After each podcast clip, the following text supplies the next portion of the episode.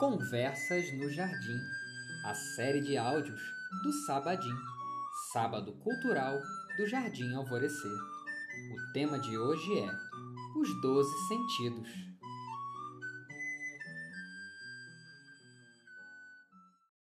Boa tarde, bem-vindo a todos que estão aqui no nosso podcast. Eu sou a Rebeca Nogueira, eu sou terapeuta integrativa, também sou pedagoga, estudei a pedagogia Waldorf junto com a Dodô, que está aqui comigo. Boa tarde, Dodô. Boa tarde, Rê. Então, eu sou a Dodô Bertoni, eu sou trabalho com educação há mais ou menos uns 15 anos, sou brincante da cultura popular, pesquisadora, e também fiz formação, né, junto com a Rê, e agora eu trabalho como materneira no Jardim Alvorecer e ajudei a fundar essa, essa escola. Sou também da parte da gestão da Associação Terra Roxa.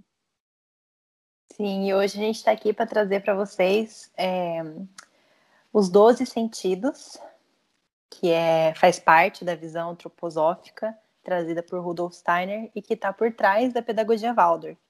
Então, para a gente começar a falar um pouco mais sobre o que vem por trás de tudo que a gente vê ali no dia a dia da escola. E a gente achou que os dois 12 sentidos eram um lugar legal para começar. E para preparar o ambiente anímico para essa conversa, a Dodô vai trazer para a gente uma história, um conto de fada. Não temos certeza, mas não, se não nos enganamos, é um dos coletados pelos irmãos Green. Está no livro As Forças Zodiacais, da Gudrun Burkhardt. Com você, doutor. Isso aí. Então, o conto se chama A Pequena Lebre Marinha. Era uma vez uma princesa que morava em um castelo.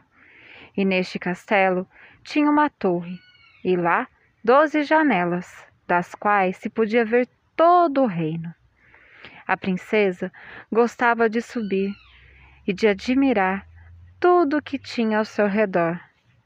Já na primeira janela era capaz de enxergar mais do que as outras pessoas, e à medida que ia avançando de uma janela para outra, sua vista ia aumentando. Na duodécima janela, ela enxergava tudo o que estava em cima e embaixo da terra. Nada, nada lhe permanecia oculto. Esta princesa era orgulhosa e não se submetia a ninguém. Por isso anunciava que homem algum poderia se casar com ela, a não ser que ele conseguisse se esconder de modo a não ser descoberto. Quem tentasse fosse descoberto teria uma punição, a morte. Muitos tinham tentado, sem nenhum êxito. A princesa gostava muito da ideia de ser livre por toda a vida. Mas um dia, três irmãos se apresentaram e anunciaram que queriam desafiar a sorte. O mais velho pensava ah, que se se escondesse dentro de uma fossa de cal, seria salvo. Porém, ela o descobriu. O segundo escondeu-se no subsolo do castelo, mas também foi descoberto. Então o mais jovem se apresentou e pediu um dia de prazo. Pediu também o favor de perdoá-lo por duas vezes caso fosse descoberto. Se falhasse, na terceira tentativa, daria por perdida sua vida. A princesa pensou, pensou, mas como o rapaz era muito formoso e suplicava de todo o seu coração, ela concordou. No dia seguinte, ele acordou bem cedo e pensou onde pudesse se esconder, mas nada lhe ocorreu. Pegou então uma espingarda e saiu para caçar. Viu lá de longe um corvo. E quando ia puxar o gatilho, o corvo gritou: não atires, não atires, e eu te recompensarei. O rapaz baixou a espingarda e prosseguiu seu caminho. Chegou à margem de um lago e logo viu um peixe bem grande. Mirou E quando foi atirar, o peixe gritou: Não atires, e eu te recompensarei. Então ele deixou o peixe mergulhar e prosseguiu seu caminho. Andou um pouco e deparou-se com uma raposa que mancava. E quando ele foi atirar, ela, ela exclamou: Ei, venha cá e tire o espinho do meu pé, que depois te recompensarei. O jovem ajudou a raposa e, como já estava anoitecendo, voltou ao castelo. No dia seguinte, ele acordou bem cedo, mas ainda não sabia onde se esconderia. Foi ao bosque onde estava o corvo e disse: Ei, eu te deixei viver, agora preciso que você me ajude. Preciso me esconder em um lugar que a princesa não me veja. O corvo então pensou, pensou e gralhou. Já sei! Buscou um ovo, partiu ao meio, colocou o moço dentro, fechou o ovo e sentou em cima. A princesa, ao olhar pela primeira janela, não pôde descobrir o rapaz. Passou pelas outras e nada, mas quando chegou na décima primeira, o avistou. Mandou buscarem o ovo e, ao quebrá-lo, ordenou que o rapaz saísse dali e falou: Uma vez te perdoo. No dia seguinte, ele foi ao lago, chamou o peixe e disse: Ei, eu te deixei viver. Diz-me agora onde posso me esconder? O peixe pensou, pensou e exclamou: Já sei, vou te colocar dentro da minha barriga. E engoliu o jovem, mergulhando até o fundo do lago ele ficou. Ficou lá, bem escondido, bem escondido mas acontece que não adiantou. A princesa olhou através de suas janelas e, não vendo, até a décima primeira se assustou, mas finalmente na décima segunda o avistou. Mandou fisgar o peixe, cortou a barriga dele e assim o moço saiu. E ela falou: Duas vezes te perdoei. Agora só resta uma chance. Com certeza você morrerá. No último dia, bem cedo, ah, ele acordou e foi ao campo encontrar com a raposa. Ei, raposa, sabes onde encontrar todos os esconderijos? Eu te salvei. Agora preciso que você me ajude a descobrir um lugar onde posso me esconder. A raposa pensou, pensou e disse: Já sei. Levou o rapaz a uma fonte, mergulhou nela e emergiu transformado em mercador de animais. Ele também teve que mergulhar e saiu transformado em uma pequena lebre marinha. O comerciante foi à cidade e fez demonstrações com o gracioso bichinho. Muita gente se reuniu em volta para olhá-lo. Por fim, própria princesa também se aproximou e, gostando tanto do bichinho, resolveu comprá-lo. Antes de entregá-lo a ela, o comerciante disse ao animal: Quando a princesa for para a janela te procurar, se esconda rapidinho embaixo das tranças dela.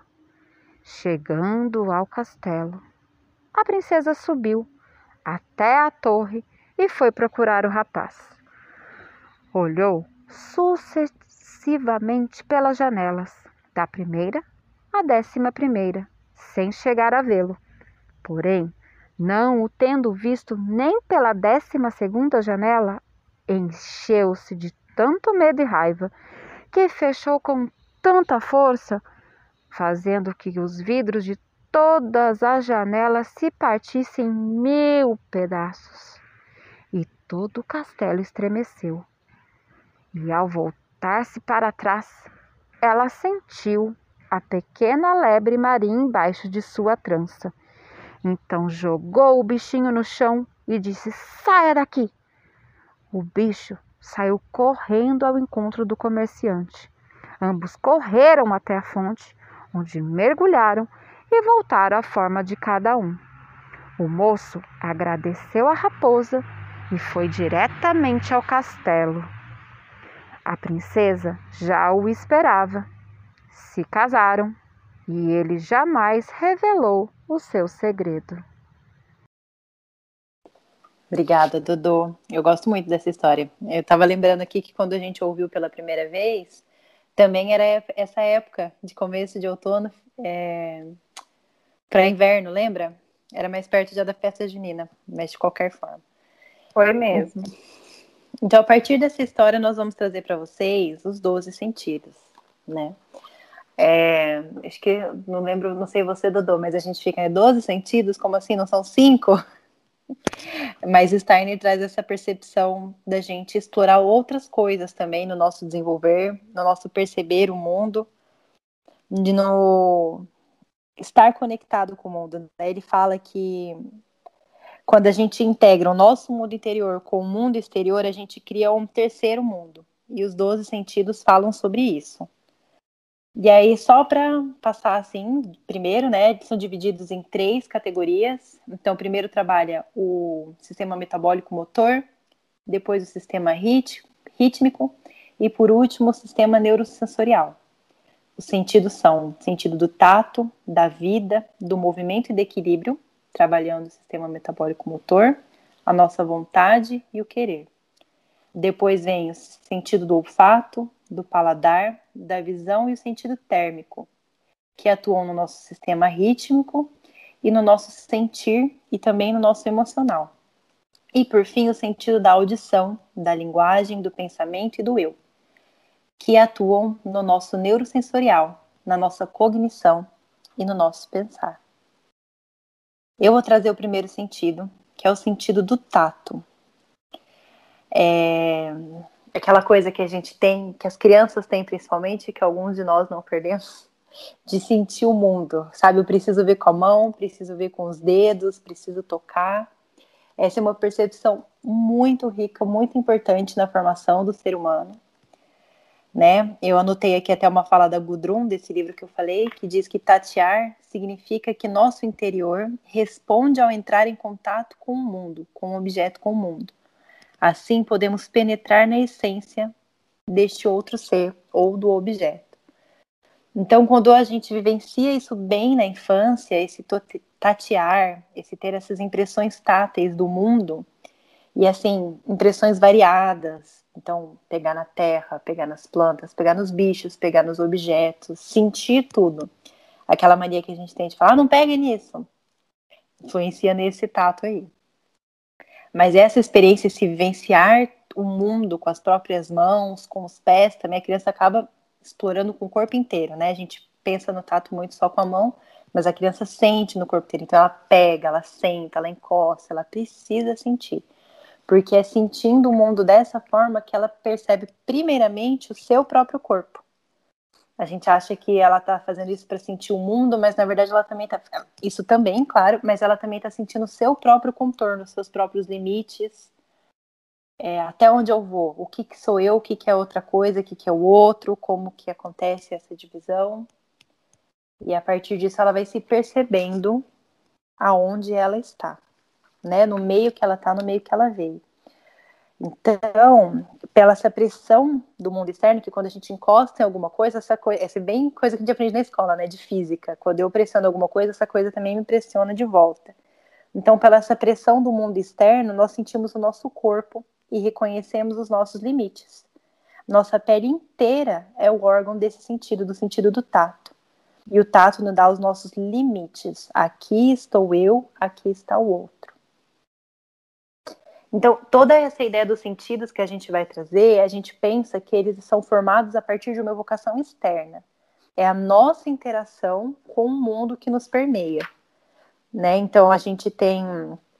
É, a antroposofia traz muito disso, né? Que com a nossa alma nós vivemos, com o nosso corpo nós agimos e com o nosso espírito nós nos conectamos.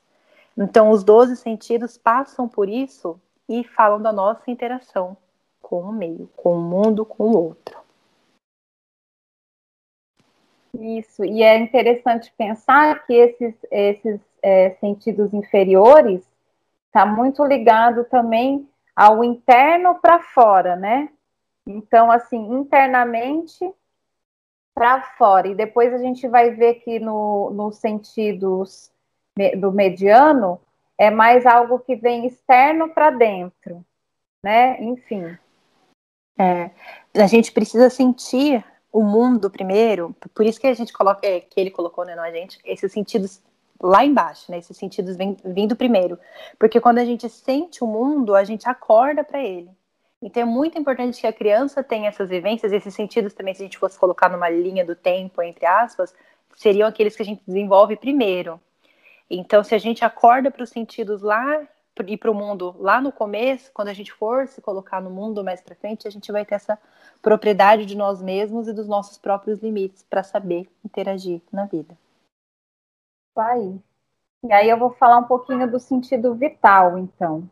O sentido vital, ele é um sentido bem importante, porque é, com ele, né, desenvolvido, você vai ouvir o seu próprio corpo, e com ele você vai perceber as doenças, né? Ele tem a ver também com o órgão do fígado, e cultivar esse sentido é, ajuda você a ter um ritmo, né? Um ambiente harmonioso, uma atenção verdadeira, uma alimentação equilibrada, tudo isso organiza esse, esse sentido vital. As histórias também são bem importantes para ajudar a equilibrar esse sentido e a desenvolvê-lo. E aqui fala que a gente, é, se a gente tem um corpo vital fraco desde a infância, né, é, a gente não consegue ter um bom desenvolvimento do pensar né, ocasionando dificuldades aí de concentração, de perda de memória. Então, é esse sentido também é um sentido que você vai perceber quando você está doente ou não. Quando você olha uma criança que está mais né, apática, assim, com olheira, mais assim, com a pele, né, que você, você percebe que ela não está respirando direito. Então, tem tudo a ver com o sentido vital. Sim, e nós que observamos as crianças, né, seja como pedagogos ou pais, ou qual, for a sua relação com a criança, é legal a gente trazer essa percepção para eles também, né? Aos poucos, claro, não trazendo tanto para o racional, mas jogar a pergunta: o que, que você sente no seu corpo? O que, que seu corpinho está sentindo? Para já ensiná-los a ter essa propriedade a respeito de si mesmo. E, ó, meu corpo sabe, meu corpo está me falando. Sim. Né? Sim. É, porque a gente sempre dá para o outro, né? Perceber o nosso corpo, né? Sempre é o médico ou é, né? Então é importante isso, essa autoconsciência, né? Aí. Depois do sentido vital vem o sentido do movimento, que também voltando a pensar nas crianças, a criança é puro movimento, não para, né? O dia inteiro. E nós precisamos disso. O sentido do, do movimento fala muito a respeito de liberdade também. Eu consigo me mover no mundo, eu tenho essa liberdade no mundo. E é legal pensar que por mais que a gente tenha, esteja fazendo uma ordem dos sentidos, não é tão linear, né? Igual o sentido do movimento e do tato está totalmente interligado, do tato e o vital. E quando a gente observa uma criança, a gente vê como está tudo junto ali o tempo todo nelas. E é muito bonito de trazer essa percepção para nós mesmos. Mas, assim como é importante observar, é importante também permitir que as crianças se movimentem, e nós também. Claro que a gente, ainda mais que as crianças, a gente não está deixando as crianças se moverem, porque nós já não nos movemos mais, mas trazer essa consciência de que o nosso corpo ele não é estático, nós estamos vivos, nós estamos cheios de vida e essa vida precisa estar em movimento, assim como todo o resto do cosmos, né? E tem uma citação aqui de Steiner também que eu anotei para falar. É graças a uma irradiação do movimento que nós temos uma alma livre. Então, se eu, quando eu tenho essa vontade, principalmente ali na infância, né, que é quando a gente precisa vivenciar tudo isso para depois a gente escolher como faz. Mas se na infância a pessoa tem essa possibilidade de se mover de todas as formas que ela quer. Então, de pular, de dançar, de engatinhar, de correr, de subir em árvore e o que mais vier aí na cabeça de vocês, mais na frente ela vai ter essa confiança de que ela pode se mover no mundo. E agora aqui, pensando de uma forma mais imagética, a pessoa tem essa segurança. Eu sei me mover no mundo. O mundo cabe o meu movimento, cabe o meu próprio espaço. Por isso que nós ligamos esse sentido à liberdade. É, a movimentação é fundamental para nosso bem-estar, principalmente quando ele é feito com ritmo, e que é algo que a gente traz na pedagogia Waldorf, né? Então tem as rodas ritmadas, tem a dança, tem a música, tem as brincadeiras de mão, a brincadeira de corpo. E isso também ensina esse ritmo, esse pertencimento à criança, dos, nos próprios ritmos da Terra, que é algo hoje que a gente sente muita falta, né? A gente viu o mundo aí nesse processo de embotamento. Eu gosto muito dessa palavra, o nosso professor Alfredo trazia muito isso no curso, que hoje a gente está vivendo uma paralisação dos sentidos. Então começa com isso, né? A gente pensa que é uma coisa tão pequenininha, ah, não, mas tudo bem ficar o dia inteiro vendo TV ou jogando videogame, é só hoje, é só hoje, mas vai embotando os sentidos. E isso, uma sociedade embotada, com sentidos embotados, é uma sociedade triste, é uma sociedade cinza, né? É, e que também é, até influencia no pensamento, né? Porque faz com que as pessoas fiquem, fiquem com os pensamentos limitados também, né?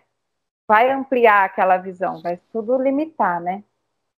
É, e o sentido do equilíbrio, né? Eu vou falar para fechar essa, esse, essa parte dos, dos sentidos inferiores, né?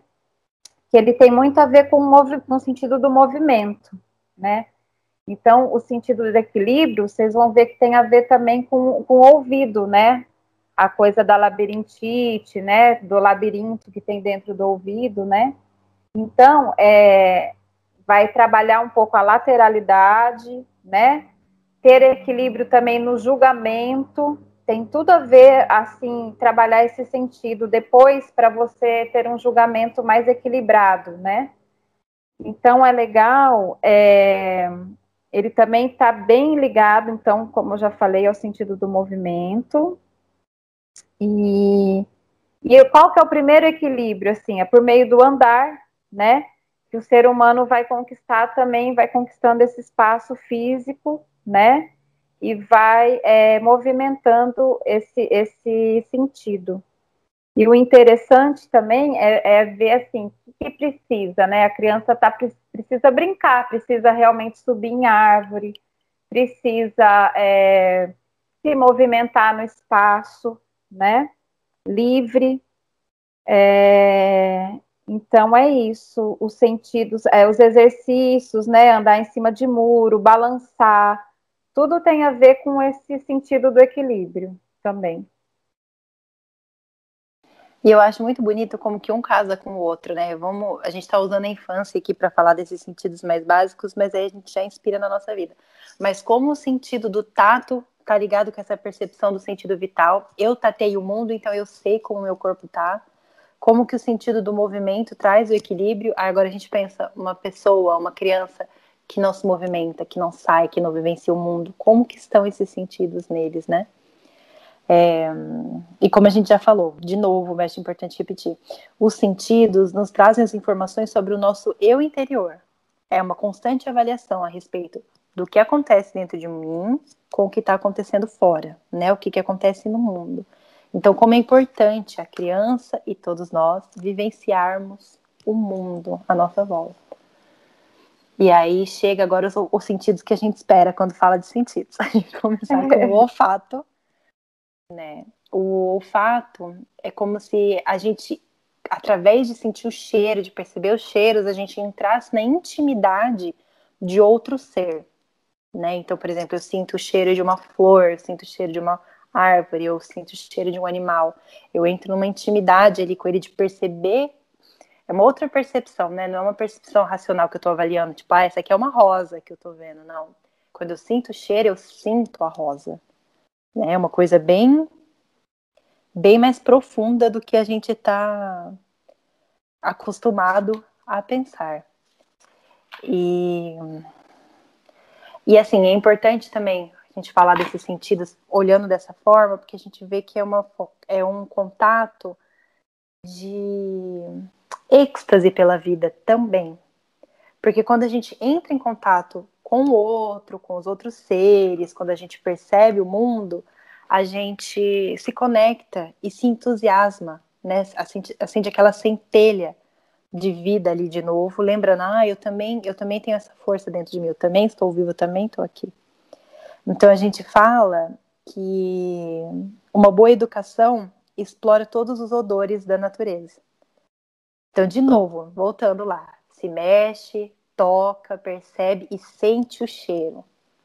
Né? Quando a gente sente o cheiro, é como se o nosso corpo astral transbordasse dentro de nós, tipo, nossa, olha, olha isso, né? Não é uma coisa tão racional, não é uma coisa que a gente vai fazer com o nosso cérebro novo, né? Questionando o que está sentindo, é uma coisa mais do nosso sentir mesmo. E também o cheiro, a gente, assim, desperta em nós a compaixão. Quando a gente percebe essa essência do outro ser, seja esse ser uma pessoa, um animal, uma planta, e a gente percebe a vida ali, a gente sente compaixão por elas. Porque a gente é uma identificação. De novo, não é racional, é um sentir.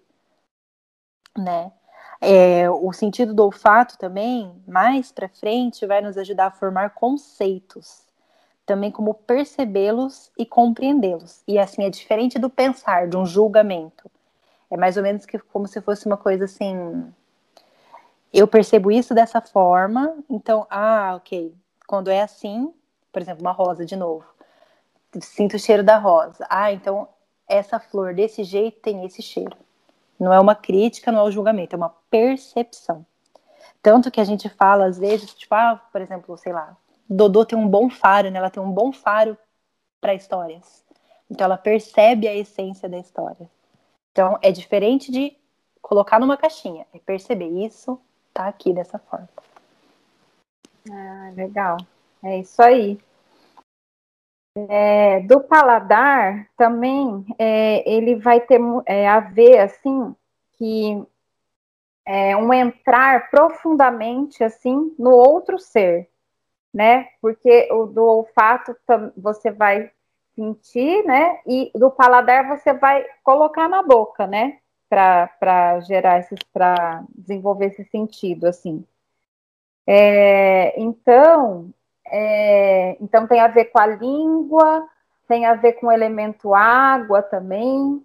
É legal que esses sentidos, eles todos vão se relacionar a algum elemento, assim, né? Então, o olfato, o ar, o paladar, a água, você vai sentir os sabores da vida, o prazer da existência, né? O salgado, o amargo, o ácido, o doce. É, então, tem muito a ver com você é, penetrar algo do mundo para dentro mesmo, né? É, através do sabor, assim.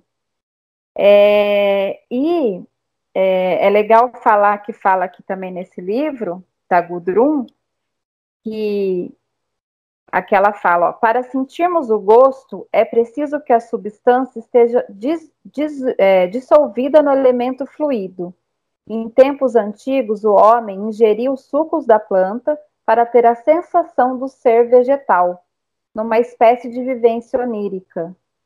As imagens sensoriais estão surgidas, então surgidas eram internas e não externas, né? Então ele sentiu o mundo colocando na boca ali e vinha as imagens, né? É, então, e hoje ela fala que esse sentido está voltado inteiramente para o exterior, né? A gente coloca algo na boca para ter prazer, né? A criança não, porque a criança ainda ela está experimentando tudo, ela coloca tudo na boca, né? Mas depois que a gente está é, já maior, então é mais pelo prazer, a comida, né? Daí já começa a ter a ver com essa com essa com essa coisa do comer mesmo, né? E de experimentar aí, né? Hum. E aí é, fala que também que esse sentido tem a ver com a polidez, né? Uma virtude ligada a esse sentido é a polidez. Quando você fala, ah, a pessoa tem bom gosto, ou tal criança é um doce, às vezes você fala, nossa, aquela pessoa é azeda, aquela pessoa é amarga, né? Já vai trazer mais um, um julgamento, né? Nesse caso aí, né? Mas é isso. É legal, agora a gente já está falando dos sentidos que trazem o mundo exterior, né? Primeiro a gente falou da gente se perceber no mundo, agora a gente está percebendo o mundo exterior. E eu vou entrar no sentido da visão, que eu acho também que a gente vê de uma forma tão simples, porque o sentido da visão é muito rico, né? Não é só eu enxergo, eu percebo. É, Starner traz muitos princípios da cromoterapia para falar da visão. Vou até, inclusive, ler uma frase de Goethe aqui que fala sobre isso. É, a visão só existe pela luz, para que a luz interna saia ao encontro da externa. Então é muito mais do que só, né, de uma forma que a gente coloca hoje nesse mundo tão endurecido. Ah, eu enxergo, eu vejo. Não, eu estou percebendo a luz daquele outro ser, como que a luz se refrata ali, como que a luz se manifesta naquele naquele ser, naquela coisa. Por isso que é tão importante aqui a gente fala muito de é, eu ia falar plasticidade, mas não é essa palavra, das artes mesmo. Como que é importante nós estarmos em um ambiente bonito, um ambiente equilibrado, um ambiente agradável, que você olha que você se sinta bem, né? Diferente daquele ambiente que você vai sentir depressão, deprimida de estar lá dentro, porque a disposição das coisas não foram pensadas assim com esse objetivo de trazer a luz, de dar formas, dar cores à luz, cores expressivas, né? E o nosso interior é chamado para fora pela luz. É, por exemplo, né, no inverno ou quando chove, muitos dias a gente fica dentro de casa, a gente vai sentindo aquela coisa assim, né, vai se fechando dentro. E aí chove cinco dias e de repente sai o sol. Essa sensação dentro da gente de olhar para o belo, de olhar para as coisas que são feitas com carinho, que são feitas com propósito, que são feitas para exaltar a vida, a vida e a luz. E a luz traz até nós os pensamentos do universo, né? O que o está acontecendo no cosmos, o que está acontecendo na natureza, o que acontece entre todos nós, a gente vê através da luz. E a vida da alma é um reflexo da vida das cores. Então, voltando de novo, trazendo essas sementinhas aí para vocês pensarem. Quão é importante a gente estar tá envolvido por beleza, né? Fora de casa, o mundo já é belo por si, a natureza já é bela por si. E aqui não separando a natureza de nós, nós somos parte da natureza. Então nós já somos belos por si, mas como a gente mexe muito na natureza, como que a gente destrói muito o nosso mundo, nós mesmos, aí a gente olha para fora, ah, talvez não seja tão belo. Como que eu posso trazer o belo para dentro da minha casa, para minha rotina, para minha família, para meu ambiente de trabalho? Como que eu posso trazer essa relação com a luz? E aqui não é só luz, só luz, é a luz de dentro também, a luz do cosmos né? que mais que eu ia falar sobre isso aqui? Ah, sim, a Gudrun traz que o olho, que o nosso olho é o nosso pintor interno. Ele nos dá colorido à vida e à alma, estando profundamente relacionado com o sentir. E a virtude relacionada ao sentido da visão é a satisfação interior. Então, de novo, que, o que você está enxergando? Como que você está percebendo o mundo? O que, que você coloca na sua boca? O que, que você sente o gosto? O que, que você sente o cheiro? você tá exercitando esses sentidos. Acho que é importante cutucar aí também, né, Dodô? Sim, muito, muito. E aí vamos para o sentido é, térmico, então. É, o sentido térmico ele tem a ver assim com esse elemento fogo, né? E ele ajuda a perceber a, e ajustar a temperatura interna do corpo, né? ele está mais localizado na pele e, e a gente tem essa vivência térmica é, como nas estações também, né, do ano, no calor, quando está frio. É, então, esse, ele é esse equilíbrio entre calor interno e externo. E aí é interessante a gente perceber que a criança pequena, ela não tem ainda, é, ela não consegue ainda regular seu organismo, né, calórico. É só aos poucos que esse sentido vai se desenvolvendo, né? Por isso que é importante a gente não deixar a criança fria, assim, né? Gelada. Então, a gente sempre está é, agasalhando quando precisa, lógico, né? Essa criança, é, para ela ir sentindo isso, né? É, às vezes a gente faz aqui um ninhozinho caloroso para ela, porque a criança também ela perde é, calor muito fácil, assim, né? E então, às vezes, a gente faz um coloca ela numa na rede, né? Ou num balanço que é mais. E olha que interessante, isso, fazendo isso, você também vai estar tá desenvolvendo o sentido do tato, né? Porque também ela vai estar tá ali entre um, uma entre a pele dela, ela e algo pra, delimitando, né? Então tudo é, na verdade, tudo tem tudo a ver, né? Assim, todos se relacionam, né? É, então, é, com a criança a gente vai ajudando, né? E a gente precisa ajudar é, ela então, mas espere que eu acho que eu ia falar mais alguma coisa. É...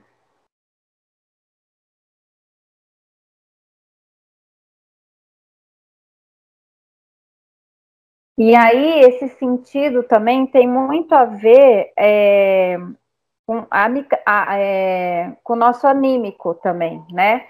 Então, por exemplo, quando a gente vê o que, que acontece com a gente quando a gente, ai, nossa, a gente fica super animado, né? Então, essa animação, essa vontade, ela, ela aquece, né?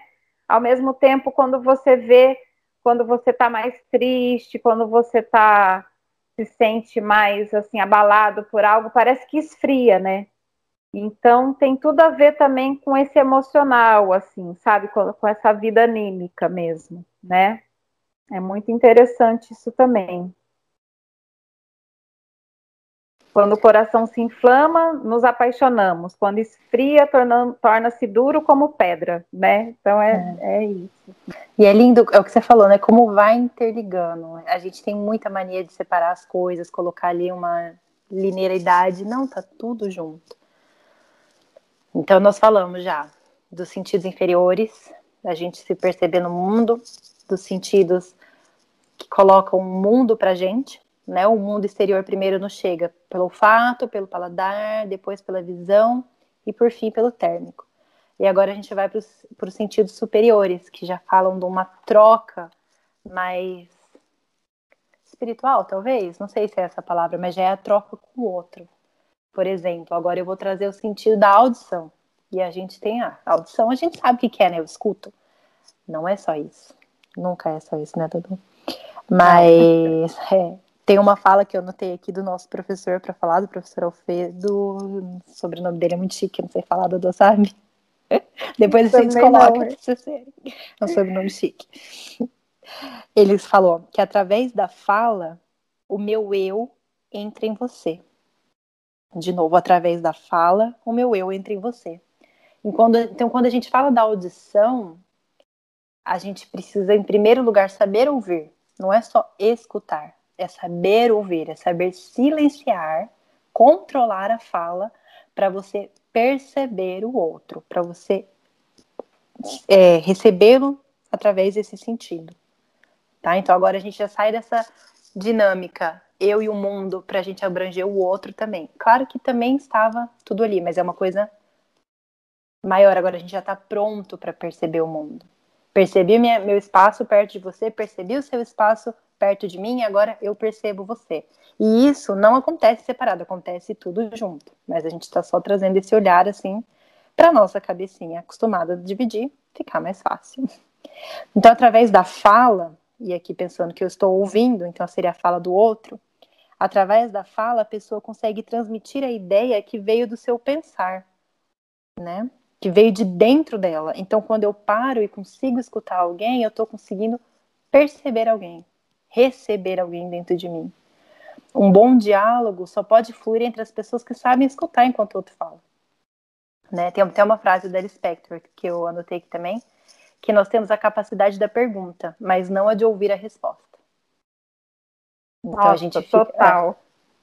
E também tem uma da, da Gudrun, desse mesmo livro, que está anotado aqui. A audição poderia ser definida como um dançarino aprisionado, já que vimos que o sentido do movimento é um músico interno. Então a gente precisa ter esse sentido, né, de mover, de, de se colocar no mundo, e aí de repente para, para para perceber o outro, né? A virtude é o controle da fala, para a gente conseguir ouvir, para a gente conseguir perceber. Que legal. Então, é, a linguagem, ela tem a ver com a comunicar, né? Com a comunicação. E aí, ela vai... É uma percepção, na verdade, é, da essência conceitual do pensamento, né? A linguagem. É através da linguagem que você comunica, né? E, e você, uma virtude que se desenvolve é a coragem, a virtude da coragem, né? E o Steiner vai falar é, também que esse órgão, né, que é a nossa laringe, é esse órgão que capta as palavras e que ela responde à fala vibrando interiormente. Então, primeiro a gente vai acolher, né, a, a, que ele fala aqui, a criação divina da palavra, para depois tornar-se ela mesma um órgão criador. Então, o nosso sentido da linguagem, ela tem essa capacidade de oscilar com os movimentos da fala e com as formas dos sons. É como se fosse uma percepção do espaço, né? Só que transformada. Então, é muito importante quando a gente está falando com a criança, a gente ser bem claro, né, do que a gente está falando, assim.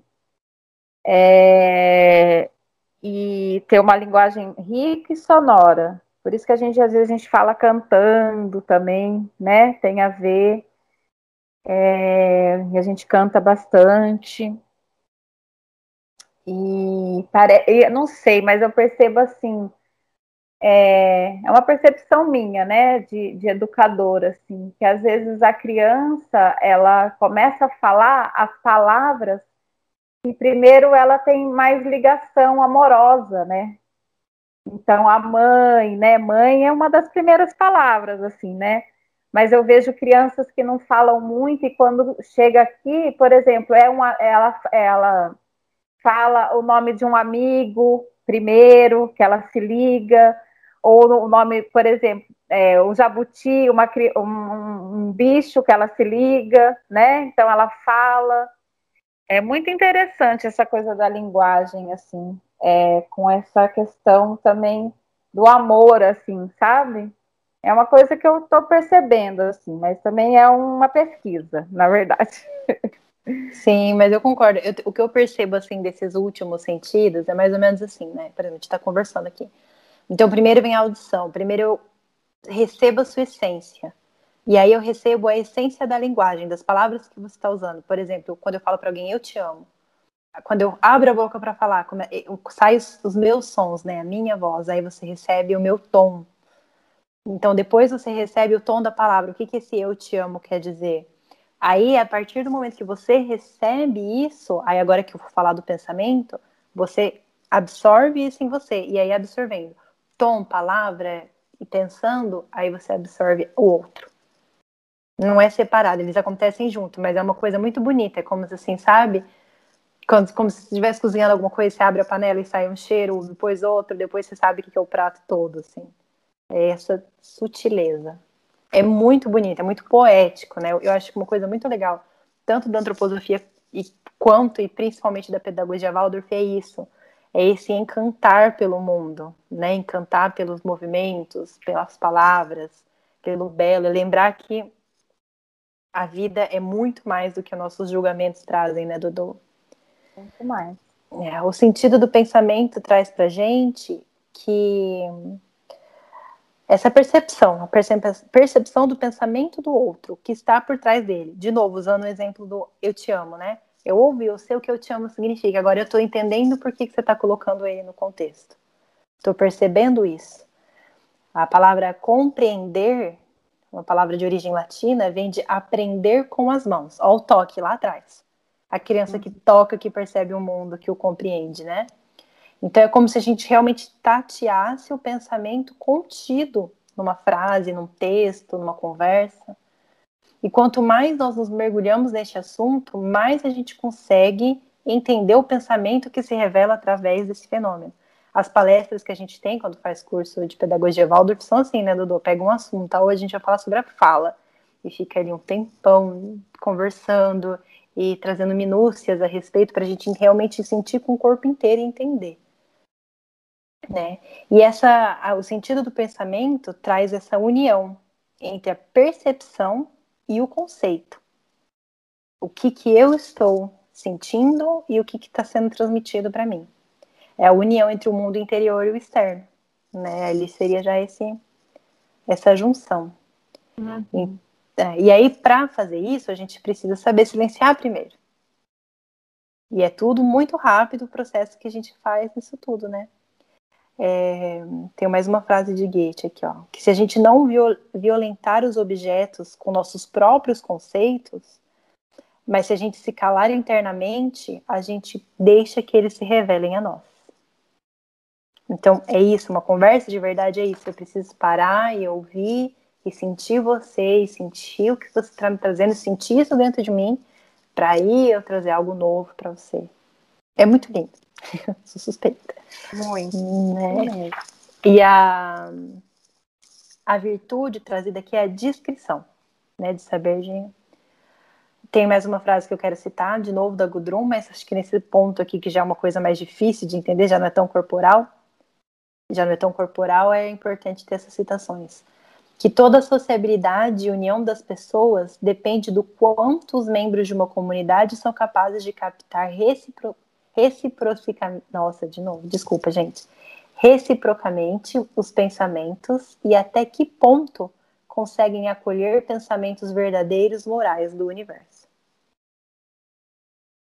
É, esses sentidos é, são mais assim finos mesmo, né? Você vê que tem muito assim adulto que ainda, né?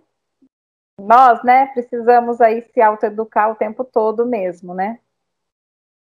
Toda educação é auto. É auto.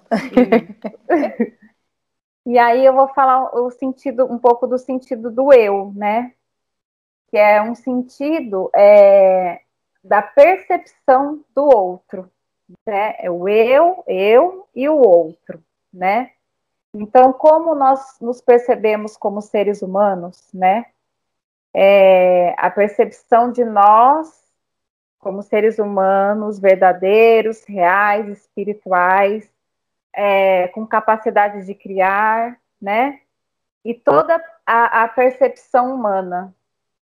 É, então, o que, que une às vezes e separa as pessoas? É, quando a gente sente amor ao perceber alguém, né? E se não sentimos, como que é isso, né? Como nós percebemos a individualidade do outro, né? É um sentido assim bem primoroso mesmo, né? É...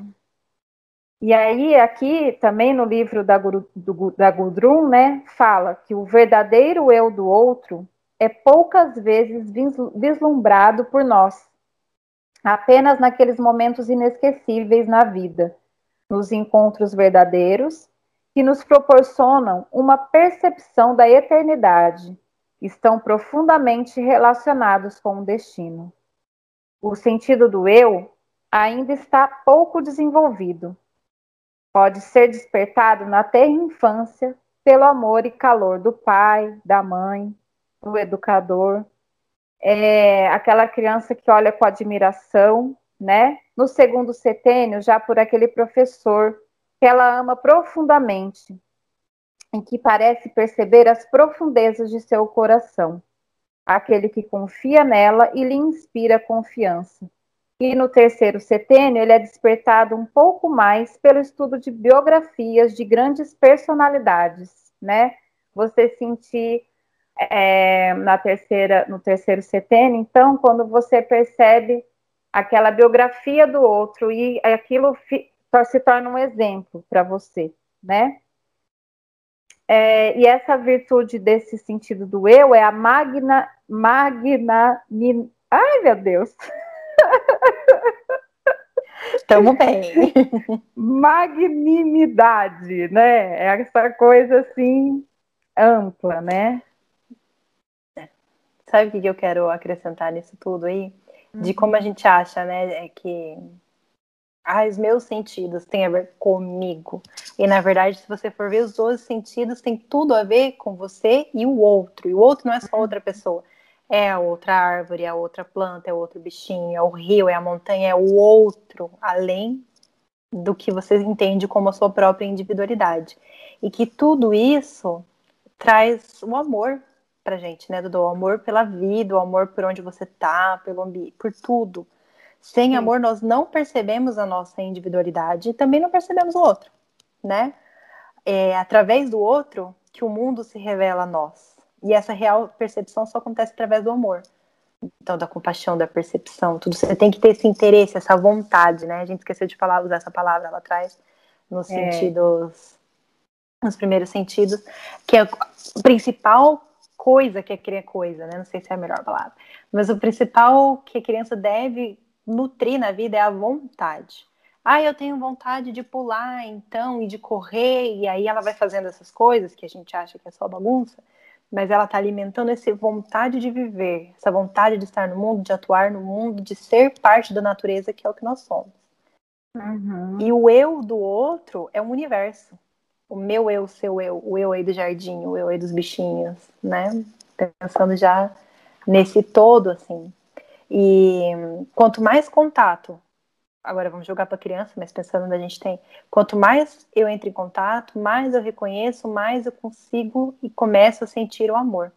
Que o amor é um canal e nós somos o canal dele, dele, né, desse amor. Nessa presença, nessa potência curativa e afetiva que nós somos. E quando a gente é. sente o mundo, a gente vibra com ele. Isso. E quanto mais a gente se aceita, né, a gente também tem essa capacidade de amar também, né? Então, se aceitar. É muito importante a gente trabalhar isso com a, com a nossa própria aceitação para também chegar no outro e amar o outro, né? Muito bom, Rê. É isso. Alguma pergunta? Brincadeira. e é isso, Dudu. É, Muitas que... perguntas, na verdade. É. Até a gente, né, Rê? Eu Sim. acho que é, dá para aprofundar cada dele, a cada um deles assim bastante, né? Mas é isso, a gente também quis é, primeiro assim fazer uma mostrar eles para vocês, assim, né? É, acho que cutucar até, né? Eu gosto dessa é. palavra. Cutucar, ó, tem essa pulguinha aqui para você. Que é assim que a gente sai da zona de conforto, né, Dudu? É assim que a gente cresce se questionando. É. Eu sei que a gente está falando disso porque são são coisas que fazem sentido pra gente. Mas se alguma coisa que não faz sentido para você, que bom. Vá, vá, vá cutucar, vá passar. Vai ver o que, que faz sentido, né? O que, que ressoa aí dentro. Isso aí, Rê. Agradeço muito essa partilha. Sim, foi bem gostoso. Essa conversa, né? Eu queria terminar com um poema que eu escrevi. Eu achei aqui quando estava pesquisando pra gente para ter essa conversa hoje, né? porque a gente teve, foram seis meses que a gente ficou estudando os 12 sentidos, mas mesmo assim a gente precisou ler tudo de novo, estudar, né? E aí, procurando no material, eu achei um poema que eu escrevi. Posso fechar com ele? Claro, por favor. Tá. Na pon nas pontas dos pés, sentir os grãos de areia. Na palma das mãos, descobrir as texturas da natureza. Braços bem esticados para alcançar as estrelas. Descobrir o tamanho do universo um leve pular, sair e voltar ao chão. Um perfeito giro de dança, sentindo assim toda a vida que pulsa da terra. Um abraço apertado, compartilhando calor, com o universo que mora no outro. Sentir você para sentir a mim, conhecer você para saber quem sou, tocar o mundo, alcançando enfim a mim mesmo. Que lindo, Rê. Nossa, parece que compila tudo, né? É, mas acho que, era, acho que era um exercício. Com certeza, que lindo.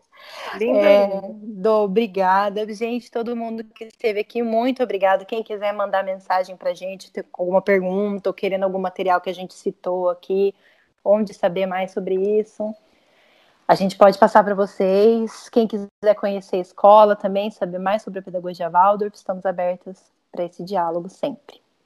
Tá bom? Gratidão. Um beijo, muito obrigada.